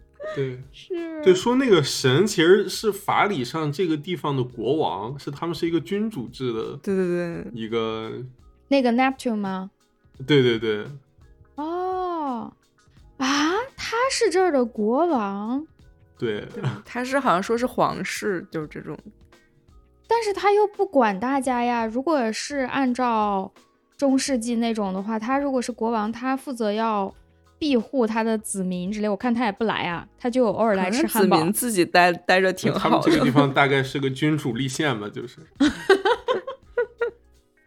就是大的结构、大的政治框架是君主立宪，但是基层治理上面是那种美式的城市和 警察机构。太就很好玩，他们他们最新几季里面，因为城市规模扩张，然后。那个警察出现的密度明显就变高了，然后甚至有一集海绵宝宝又去考驾照，然后考驾照这次甚至考好 考出来了，哦，考出来了，但是最后被警察撤销了，原因是 原因是他们跨过了县界，就是他们那个就是美国的 county，他们他们跨过了 county，因为美国其实这个州警跟城市里面的那个警察局它是两套系统。就这个很就挺还还挺复杂，就我也不能 细讲，因为我不不太清楚到底 就是州警系统跟城市的那种就是警长啊，就小城市那种什么警长系统，他们他们是完全两套平行的那个。他们就是被州警抓了，被州警抓说你跨过县县界了。跨过县界为什么不行呢？是因为之前他们考驾照，然后出了很严重的车祸，那个泡芙老师不是被送进监狱了吗？对。然后后来出来之后，泡芙老师就带了一个带了一个那个电子脚铐，嗯，就是就是就是限制人身自由的，就是你不能出城。但是呢，这个时候出城，虽然海绵宝宝这趟开的就是跌跌撞撞，但是就是最后把车停好了。但是因为出城了，所以泡芙老师违反了规定，他的这个考官身份就是不合法的，所以 那个海绵宝宝拿到手的驾照也被吊销了，就非常好玩。就这个时候，那个比奇堡其实从一开始那个五百人的小城镇，已经发展成一个就是像美国更真实的这种城市环境，就是一堆小城镇集合起来，就一个一个一个都市圈。哦，就可能你是这个县的，我是这个县的，但是大家就是。因为都生活在郊区，可能会有经常就是很交叉往来啊什么的。然后他甚至中间还不小心开上了高速路，还有 高速路就是各种各样的。对对对，他开上高速路，然后最后在一个隔壁的小城的那个街边停下来了。哦，其实刚开始也有其他的小城，但是特别远，然后看起来也很小，对，就类似于一个村儿吧。像它有那个 Rock Bottom，那个海深海的那个村。很小，然后里面生物也都长得跟他们完全不一样，就是深海我们知道的那种丑丑的鱼什么的。我你你刚刚讲泡芙老师被抓，我想起来，因为咱们要录节目，所以我又重点把第一季整个看了一遍，里面就有那个他考驾照把把车开到路上，然后撞得很坏，破坏了特别多的东西，就把泡芙老师抓了。然后 泡芙老师还在监狱里给大家上网课，完全就是前两天的我。哎呀，我看到他真是笑死！这是这是九几年的动画，他已经预感到了我们。对，然后还嘲讽了就是那种朝九晚五的社畜生活的悲惨之处，然后说泡芙老师在监狱里待着还挺好的。对，泡芙老师其实我们成功的把海绵宝宝解读成了一个寓言性质的 文艺作品。这就是我们真实生活的写照和我们的未来。真的，大家仔细看，海绵宝宝已经透露了，就像那种什么玛雅的 预言一样。以后会发生的事都在这里了。它还有历史设定，除了我们刚刚讲的都是现在的海绵宝宝以外，其实它出现过，嗯，就是早期的这个比比基尼海滩这个地方是什么样的。有一集特别有意思，那一集我整个都挺推荐的，就是章鱼哥他做了一个时空穿梭机，那集里面也。这叫什么呀？Parody 吧，就是戏仿，运用了很多挺著名的那种电影里面的梗。如果喜欢看电影啊，又喜欢看那种时空穿梭、呃时时间穿越这种主题的电影的那一集，真的很好看。应该是第一季的第十三集，它里面有一个片段，就是章鱼哥本来是想去，他就是想离海绵宝宝他们远一点，所以他就说了一句：“我要去海绵宝宝他们。”出现之前，我要在他们之前的那个时期，结果那个机器把他带的太远了，把他带到了一个完全古代，就是地质年代上的那种很古老的时候。我当时看到的时候，就感觉那种 DNA 动了。对 我当时看到的时候，我说哇，这不是科子老师说什么？科子老师是研究什么小尺度什么还是什么大尺度？我是大尺度啊！你是对对对，我缺课了，对。没有学好，对，反正我的 DNA 也动了。我说哇，科子老师负责讲这一部分。我看到那时候我完全惊了，就是，但其实我研究的年代也没有那么那么早，我做的只有一万年，在海绵宝宝面前不值一提。但是他画的那几个东西还挺典型的，大家看那一集就能看到，像那个鹦鹉螺，这个大家可能都见过，就凡是提到。什么特别古老的年代之类，经常被当成标志画出来。一个就是菊石，就是鹦鹉螺的那那个样子那个化石，还有就是三叶虫的化石，这个特别常见。它代表的就是寒武纪这个年代。寒武纪就是最早期，我们一般管叫寒武纪生命大爆发。就在这个时期之前呢，也有生命，但是都是一些跟我们现在见到的生命完全不同的，比如单细胞的呀，那种软软的呀，啊那样那样的东西，很小，然后数量也不是很多。但是寒武纪这个年代，大概就是距今五亿年左右吧。突然之间，地球上在各个地方突然之间出现了很多带壳的，甚至有一点类似于脊椎这样的生物，而且数量巨大。现在也不知道为什么，就是突然所谓的这个大爆发就出现了。如果大家感兴趣的话，可以去看。除了网上看资料，去云南的话，它有一个澄江博物馆。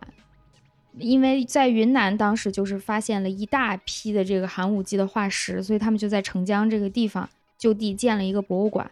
我还挺巧去过，我不是为了去那个博物馆去的，我们是到云南旅游，然后路过说看这里有博物馆，进去看看吧。进去之后发现是一个地质博物馆，还挺巧的。然后我就看了，它就是放了很多他们当时挖出来的化石啊，还有一些讲解。然后呢，还有就是南京。因为南京有一个古生物研究所，就是中科院，它在各地会有这种分专业的研究所，在南京其中一个所就是古生物所，所以它在这个所旁边有一个古生物博物馆，就是化石是在云南那边可以直接看到很多，然后南京的这个研究所建的这个博物馆里可以看到很多研究成果，也有很多化石摆在这边，大家感兴趣或者去这两个城市旅游的话，两个地方旅游的话。可以把这个列到你的 list 里去逛一下。虽然我们现在看这些生物仍然是非常的古老，但是它已经极大的接近了我们现在绝大多数的动物了。在这之前的那种东西，你就会觉得它离你也太远了，跟你根本不是一个地球上的东西。但是从寒武纪生命大爆发之后，它就很接近我们现在看到的很多动物的形态了。嗯，这是它最早，但是它在这里头有一个不太合理的地方，就是它的整个环境是这些菊石啊、三叶虫，一看就是寒武纪。但是海绵宝宝和那个谁派大星还出现了，他俩看起来像两个星星。那个时候是没有星星的。啊，所以星星是大概什么时候？那个时候甚至都没有，是不是陆地上都没什么生物啊？对，就还没有哺乳动物呢。那个时候，嗯，那时候刚有这些带壳类的贝壳呀这种东西，小虫、三叶虫，看起来像虫像壳这种哺乳动物，要到第三纪，就是大概六千多万年前才出现。你这个寒武纪要五亿年前呢，差的还挺远。那章鱼哥大概应该是什么时候出现？章鱼什么东西？这我真不知道，回头可以查一下。哎，章鱼哥挺有意思。章鱼哥他他按理来说应该是没有骨骼的章鱼嘛，嗯，但章鱼哥他还摔过跤，他还骨折过，他还打了夹板，我也不知道他打啥。笑死！他一本正经给自己裹住了，我说你图什么呢？不能不能细想。是啊。哦，我有个问题，就是呃，科子老师说专业，你的专业研究是可能在一万年这个范围，就是这个范围是怎么来的呢？就为什么是是一万年？它是一个数。嗯，对，就为什么它是一个数？嗯嗯。就是刚刚说那个寒武纪，还有像出现了哺乳动物那个第三纪，它是一个单位。这个昼代纪事是对时间的一个划分单位，昼是最大的显生昼啊什么之类的。然后呃代就是某某代，我想想有什么代呢？跳过吧，想不起来了。呃纪就是 我们现在生活叫第四纪，再往前的是第三纪，也就是哺乳动物出现的。然后还有什么寒武纪、侏罗纪、白垩纪。这些都是纪啊，是熟悉的名字。然后纪下面又可以分得更细，就是纣代纪世某某世世界的那个世。哦，世就是比纪更小一个的单位。我做的这个一万年就叫全新世，就是我们其实我们现在生活的这个是，理论上来讲，它应该就是属于全新世，就是大概从一万年前开始，也是从这个时期开始。人类对整个地球、对自然界的影响变得比较明显了。虽然我们不是一万年前才出现的，要更早，但是在那之前，我们和普通的动物区别不大。从一万年开始，我们就开始有一些区别了。我们的行为更多的主导，也不是主导，就是更多的、更显著的影响了环境。而且从这一万年内地球的变化，我们也有更多的记录了，它的变化也变得更频繁了，所以它会被单独的作为一个地质时期拿出来研究。然后还有一个词，反正考他们挺熟悉的。完了，考又出现了，就是 人类史。现在这个词很火，嗯，就有新的说法，尤其我发现很有意思，人类是这个说法在社科当中非常受欢迎。其实我在做地质地理的时候没人提，或者大家提一下不把它当回事儿，因为我们通常看的一个市怎么也得好几万年，一万年都算短的。所以现在有说法提出，就是说因为人类的影响已经足够大了，我们不能再说自己处于全新世了，它的情况完全不同，所以我们应该从。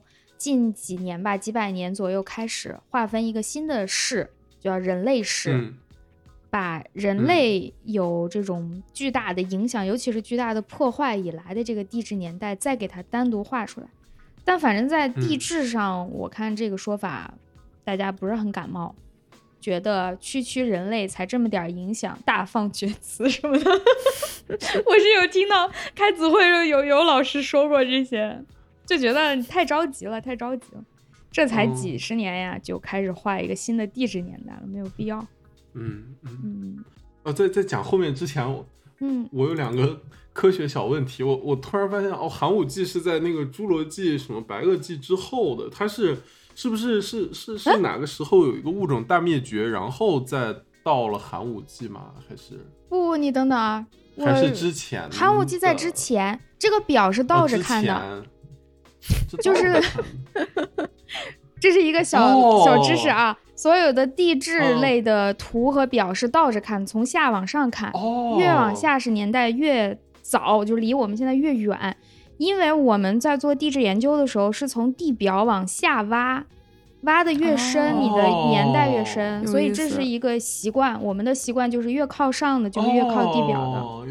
哦，我我说呢，嗯。哦，我说我这个记得也太混了，原来是这样子的。对对对，包括我们的一些那个地层的图啊，或者时间轴，我们下意识都会画成最靠上面是离现在最近的，越靠下是离现在越远的，年代越早的。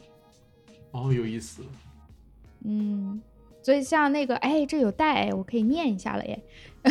我们现在是显生咒嘛，然后再往前是远古咒。嗯嗯，还有什么太古咒？就是你离现在越远的那个地质年代，它就会越粗糙，因为我们几乎拿不到什么证据来证明当时发生了什么事儿。所以你看，它一个周代可能会跨越几亿年，但是全新世最上面那个全新世距今不就一万年吗？这个里头的记录是非常丰富的，所以你可以看到它，它只有一万年就被画成了一个市。你看最下面那些是什么震旦市？大家可能听过震旦纪，会被当做一些商业上很酷的词，震旦市、震旦震旦集团，对，它应该就是从这儿来的。这一些事迹就能跨几千万年或者上亿年吧，化为一个单位。哦，嗯，最早是震旦，然后就到寒武、奥陶纪，就是寒武纪再往后发展的这个奥陶纪有过一次灭绝。然后再往上走，呃，就是二叠纪啊、三叠纪啊，再往上才到侏罗纪和白垩纪，这就是我们比较熟悉的了。其实恐龙发展的最繁盛应该是在白垩纪，不是侏罗纪。但侏罗纪念起来很酷，震旦纪念起来也很酷，我感觉这些都很酷。奥奥陶纪也很酷，对啊。呃，这些基本上是日语。嗯。我们是把那个日语的词直接拿过来拿汉语念的，然后它日语的这些词呢，它的在日语里的发音和英文是，呃非常像的，就是日本人先用他们那个那个日式英语，把我们又中式日语了，对，把这些词的那个英语念了一遍，然后把这些汉字写下来，咱们是直接把汉字拿过来的，所以这些汉字有时候看起来怪怪的，没什么意义。哇，没想到还有一个叫蓟县蓟是什么东西？感觉像河北哪地儿？长城记、蓟县记，我看看是在哪儿呀？在中原，中原古代中。然后你看地台形成那里还有晋宁运动和吕梁运动，这就是没出华北这这整块。对这个我要讲一下，这位同学你问的非常好，就是你最左侧看到的这一列地质年代的单位和代号，就是什么周代记事这些，这个是通用的。然后，呃，那个系系这个说法里头很多是咱们中国。提出的就是我和它对应，因为你会看全球有一个地质变化的一个规律，然后我们会对应到同时在中国这一片地方有什么具体的变化，我们会有自己的命名，一般然后再去看它和地球上的这个整体的规律是什么样的对应关系啊？你看那个构造阶段，你说的晋宁运动、吕梁运动，你们你们吕梁，你们山西，山西，对。对这个就是在中国发生的一些地质的变化，我们对它有个命名。哦，嗯，做这个研究的话，就会分析吕梁运动对应到地球的整体大的板块上，对应于什么什么运动之类，它互相会形形成一个印证。哦，明白了。嗯，嗯，没想到 聊个海绵宝宝，学习了很多，竟然开始学习学习地质年代表了，我真是没有想到。到时候把这个表放到 show notes 里，大家都学习一下。大家会有耐心看这个表吗？我每次都是现查，我根本记不住。这个表最右侧就是在这个地质年代内中国发生的一些事情，比如中国这个时候是有冰川呢，还是有海呢？是是有什么动物出现了之类的？嗯。嗯，明白了，这太好玩了。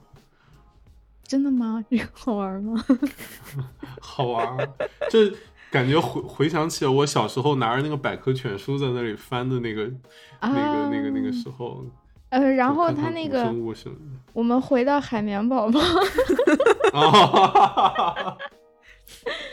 他除了刚才说的那个寒武纪第三季那个。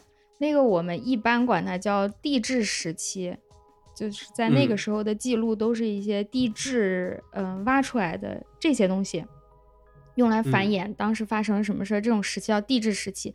然后到人类出现之后，一般会管它叫历史时期，因为这个时候我们有历史书了，嗯，有文字的记录了。尽管这个文字记录未必可靠，就是有可能记错或者理解错，但总之是有人类的语言可以。告诉你当年发生过什么事儿了，这个叫历史时期。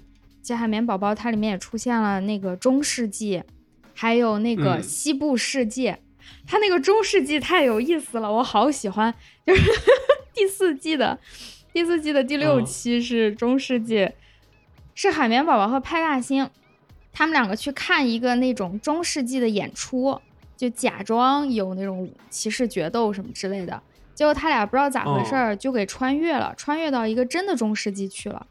那个地方叫 Bikini Bottom Shire，然后整个那个剧情完全就是魔戒。我看着哦，是个西方奇幻是吧？真的就是我还挺喜欢魔戒的，所以它整个应该就是用了戏仿了魔戒的梗，它里头有那个有龙。有那个时髦哥那个龙，然后还有那个大眼，你你们俩看过《魔戒》吗？应该看过。索伦，索伦，对，它里头真的出现了索伦，就是它里面的那个国王设定了一个国王，就是蟹老板，然后派大星、海绵宝宝作为这种天外飞来的，他俩是穿越了嘛？穿越之后就认为。他们俩是能拯救这个这个国国家的，因为这个国家被索伦给盯上了。索伦就是痞老板，啊，痞老板不正好是一个大眼吗？啊，笑死，合理，笑死他！画了一个就是索伦的那种大的那个高塔，黑色的塔，上面一个红色的大眼，然后，呃，痞老板还放出来一个巨大的水母，那个水母还留着那种墨西干头。哦，它是一个龙，它可以去放火，太好笑了！如果喜欢霍比特人啊，什么魔戒之，一定要看这一集，巨好笑啊！后面还有西部时时代，就是海绵宝宝他们，他去找他那个祖先海绵宝哥，海绵宝哥就是一个西部世界里头的那种警长。他本来没有想当警长，结果阴差阳错当了警长，就是西部世界里头那种很酷的，什么打枪啊。然后痞老板又是反派，大家都去打他，所以他这个设定还是挺全的，交代了整个比基尼海滩，它是有历史，它是有来源的，也有未来。未未来就也是那个谁，章鱼哥穿越到了四十一世纪还是五十一世纪，特别科幻的那种比基尼海滩。哦，非常完整，有历史，有未来。然后有鬼怪神，对哦，对，嗯，这就和你刚刚说的那个什么中产社区形成了对比。那个社区就只是一个一个片段，其中的一小个，对，嗯，这么想，比基尼海滩还真是挺有道理的。我们不应该说它，对哦，我刚才我们不是说到全新世和人类世的那个事情吗？然后我又想绕回来。聊一聊那个比基尼海滩里面的就是人类活动给他们的影响。嗯，就我觉得最突出的一个点，最好玩的可能就是痞老板。就痞老板不是也是开开餐馆，然后一直想偷那个蟹黄堡的秘方嘛？对。但是一直偷不到，然后他就只能卖他的那个叫做海霸湖的东西，就是英文叫 charm，嗯，然后中文翻译叫海霸湖。这个海霸湖。刚才我们也聊了，就是说为什么他们不互相吃这个事情。嗯，其实是互相吃，就是他们其实是有一个特殊的渠道互相吃，就是这个海霸湖。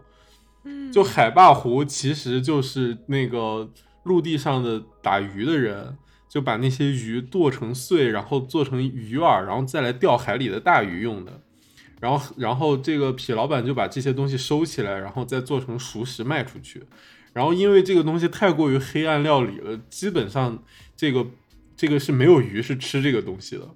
嗯，甚至有一集，痞老板被关进监狱里面，然后所有里面就是监狱里的人听说他是痞老板之后，都就是对他倍加推崇，因为他们觉得海霸湖非常厉害。但是这些就是这些穷凶极恶的鱼也从来没有敢吃过海霸湖，他们觉得太恐怖了，他们觉得这不是鱼该吃的东西。但是呢，他们用这个海霸湖来做一些其他的事情，比如说，他们把这些海霸湖抹在脸上，然后就可以易容。就就有一个鱼抢银行，就把那个海霸湖抹在脸上，就变成了章鱼哥的脸。就是你要硬科学解释，可能就是这些都是死鱼，然后你把死鱼那个脸糊在自己脸上，然后就去抢银行什么。然后他们甚至拿那个海霸湖当做炸弹，然后就是当毒气弹一样，就是扔到银行里面，然后炸了之后赶紧抢了跑。就各种各样的，但是但是这个剧里面有一个人特别喜欢吃海霸湖，就是蟹老板。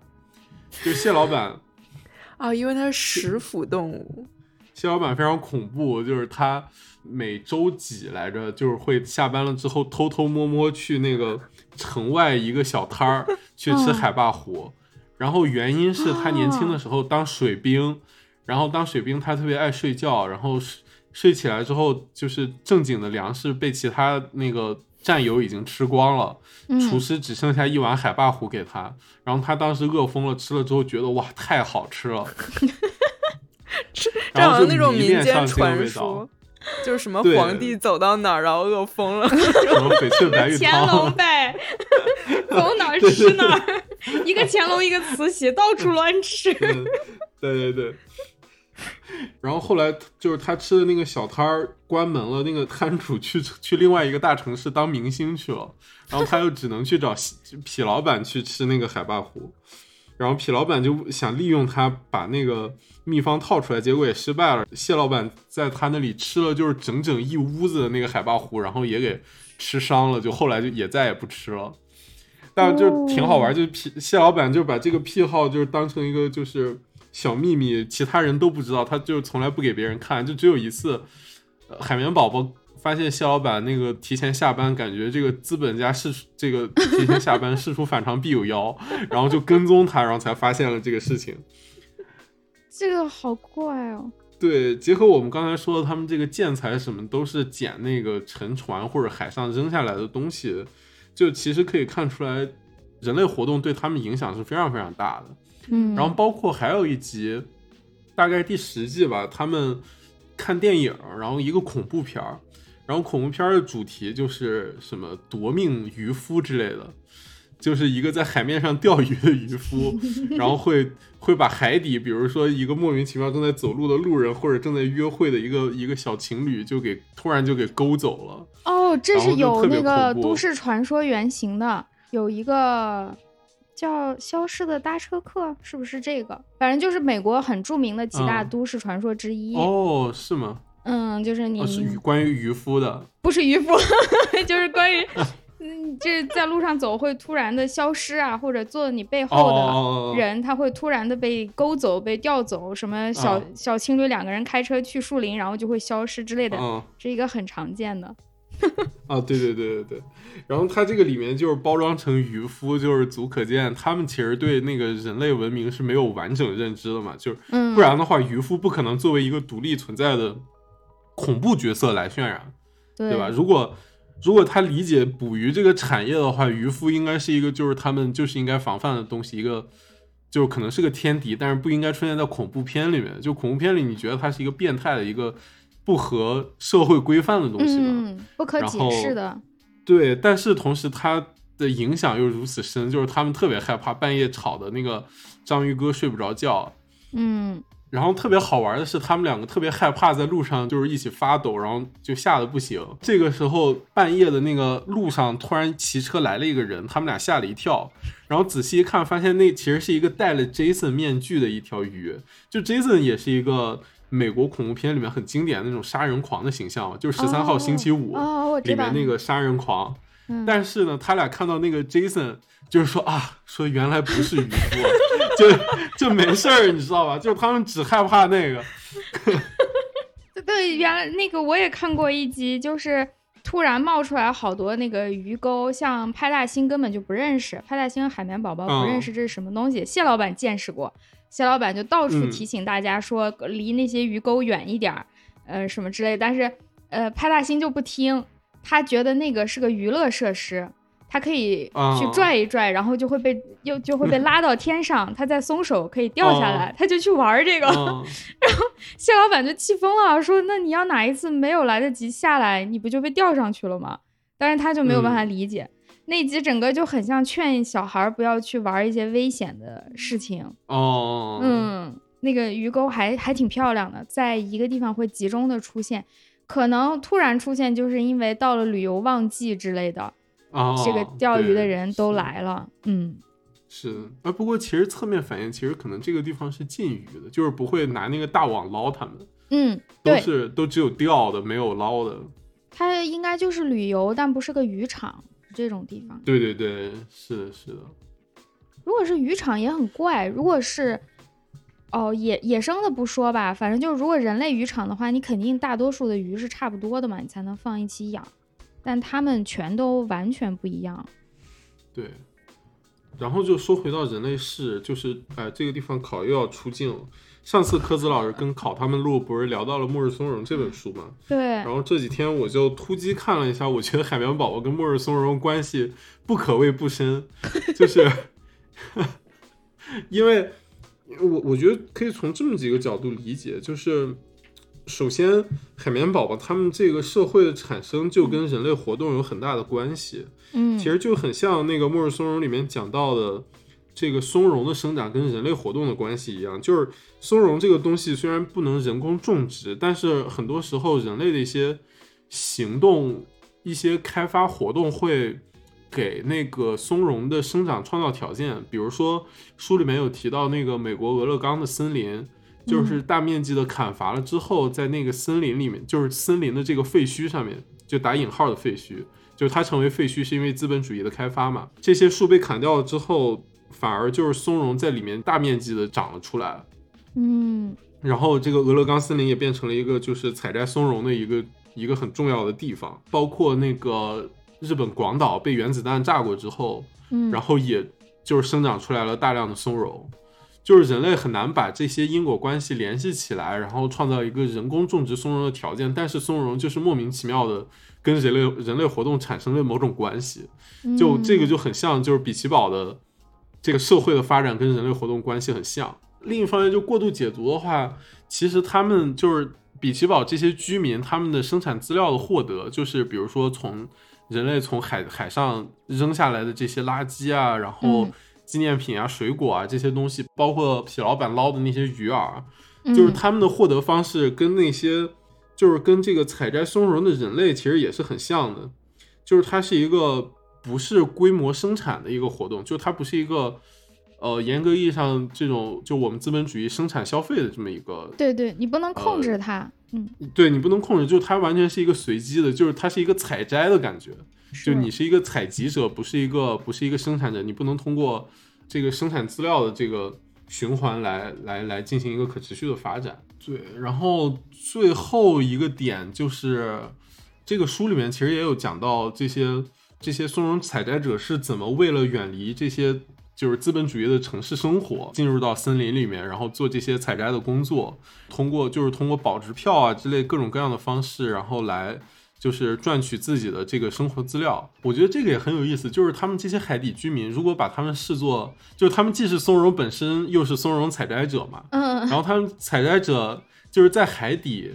其实他们是重新构建了一套资本主义秩序的，就是他们重新发展了一个城镇，构建了一个资本主义秩序。他们里面有消费，然后比如有游乐园，然后甚至有这个政府机关，然后甚至还有房产中介。虽然这些房子都不是，就是包括海绵宝宝房子都都不是人盖的，就是直接扔下来的。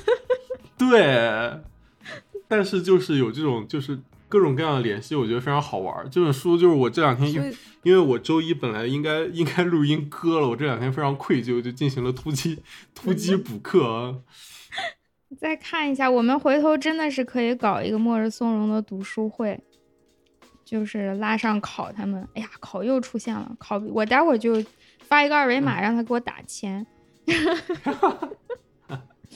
挺有意思，我觉得这个书我们几个人坐在一起聊应该挺有意思的。大家的角度全都不一样，但是又很有关系。对，我觉得甚至可以用这个来解释一些，就比如说建筑和他们那种文化审美上的一些形成的东西，就因为他们这个资料是从人类那里来的，然后他们。天然的继承了这些，比如说可能一些比较完整的物件，比如一个船的模型，一个灯塔的模型，嗯，然后这个东西即使他们不生活在一个人类文明的一个文脉里面，他们仍然可以就是就用一些很基本的原则，然后用这些东西发展出一套很类似的东西，哎，就是这个事情也非常好玩，我感觉。对，说到这儿，就是我也我之前想搞懂，嗯，比比奇堡、比基尼海滩到底有水没水这个事儿的时候，其中一个点就是，按理来说他们在海里，他们的船应该是 submarine，应该是潜水艇，而不是 boats，但是他们 其实开的是 boats，他他的那个驾校叫 boating school，对吧？啊，对。所以他们对于 boat 的理解会不会就是来自于大家从上面扔下来的这个纪念品长得就是船样，所以他们对这个东西的理解就应该长成这样。就他使用的有些东西可能就是从大家扔下来的这个直接模仿的。他其实不理解这个东西在陆地上是是什么样，是怎么用的，包括手套，但是他会以他的理解去使用它。对对，所以就回到当时我们说要做这一期的时候，我就在想很有意思，因为我们可以从各自的背景去过度解读 这一系列东西。但我又在想，我们凭什么可以就是去解读？然后包括为什么我们要做一部动画是以这个海底为背景？但我觉得可能就起码它有两方面的意义，一方面是它作为一种呃对于环境保护、对于可持续的教育。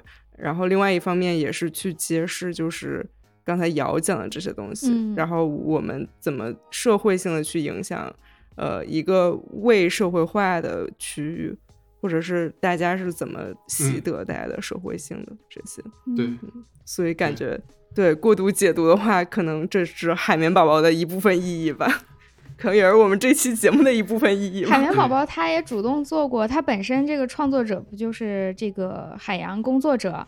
他选这个主题，一是他比本身比较熟悉，二是他确实是想通过这个达到一些教育目的。